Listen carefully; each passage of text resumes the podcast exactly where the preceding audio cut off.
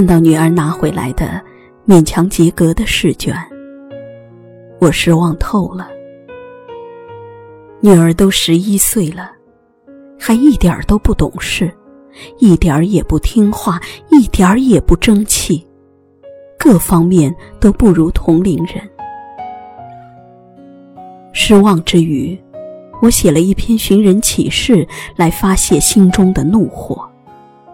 全文如下：我有一个好孩子，可是后来丢失了。现在特登报寻找。他今年十一岁，很聪明，但不骄傲。他热爱学习，做作业非常认真，每次考试都是全班前三名。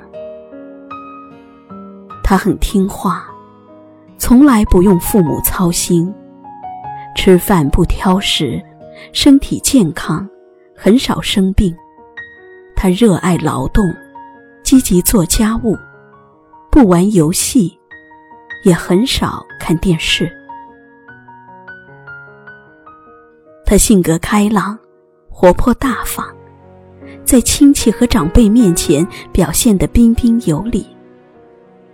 他有很多品德优良、成绩优秀的朋友。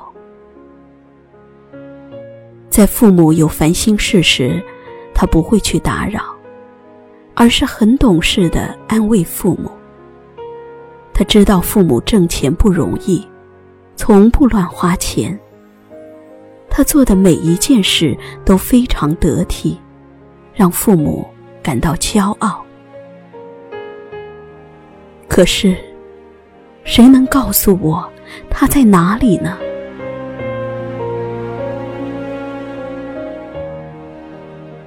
写完后，我又看了一遍，不禁感慨万千。假如我真有这么一个女儿，那该多么幸福啊！当晚，我把这个寻人启事贴在了女儿房间的门上，然后去睡觉了。我想，第二天早上女儿起床后，应该看得到。真希望他能知耻而后勇，向着我心目中理想的女儿前进。哪怕只是接近一点儿，我也会很欣慰的。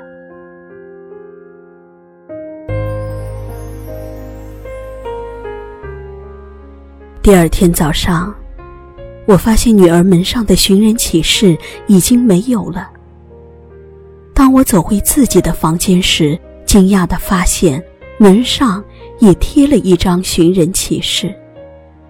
接下来仔细一看，我愣住了。女儿写的寻人启事，全文如下：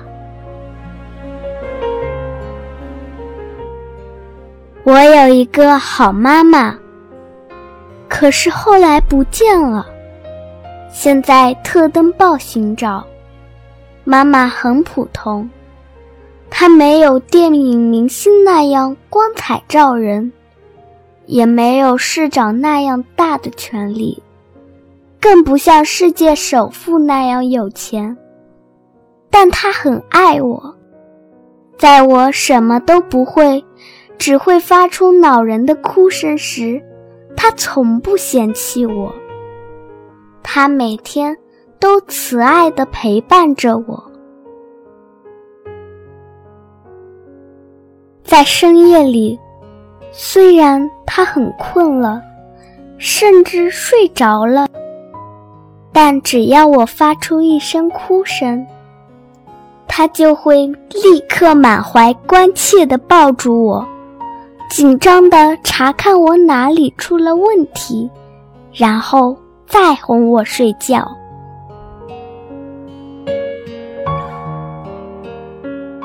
他花了好多时间教我这个小笨蛋说话和走路，虽然我学了很久，才含混不清的说出了“妈妈”这个词，但妈妈从来不说我笨，相反，他还兴高采烈地亲我，夸我聪明，让我大受鼓舞。后来我上学了，虽然学习成绩不是很好，但他依然很爱我。他说：“早开的花不一定会早结果，早结果的不一定结的果就大。”妈妈从来不因我的成绩而嘲笑我。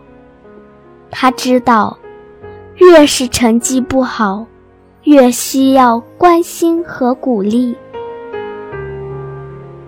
他还说，相比成绩而言，我的健康和快乐更重要。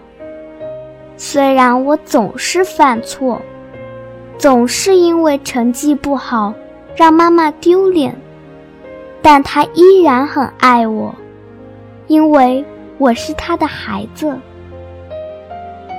我也很爱妈妈，不是因为她是优秀工作者，而是因为她是我妈妈。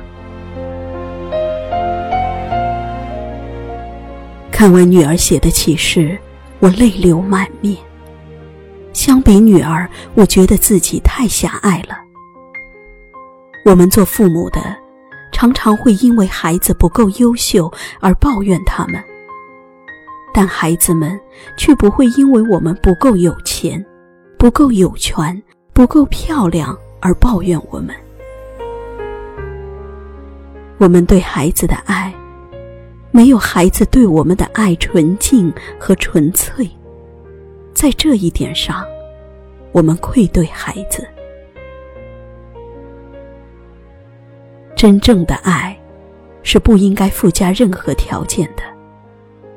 我想起了心理学家罗杰斯的名言：“爱，是深深的理解和接受。”孩子无条件的接受了我们，我们为什么就不能接受孩子呢？为什么一定要苛求他们十全十美呢？我擦干泪，再次来到女儿的门前，敲响了门，要向女儿道歉。不是孩子不优秀，只是家长太落后。小宝贝，我用彩虹和你约定，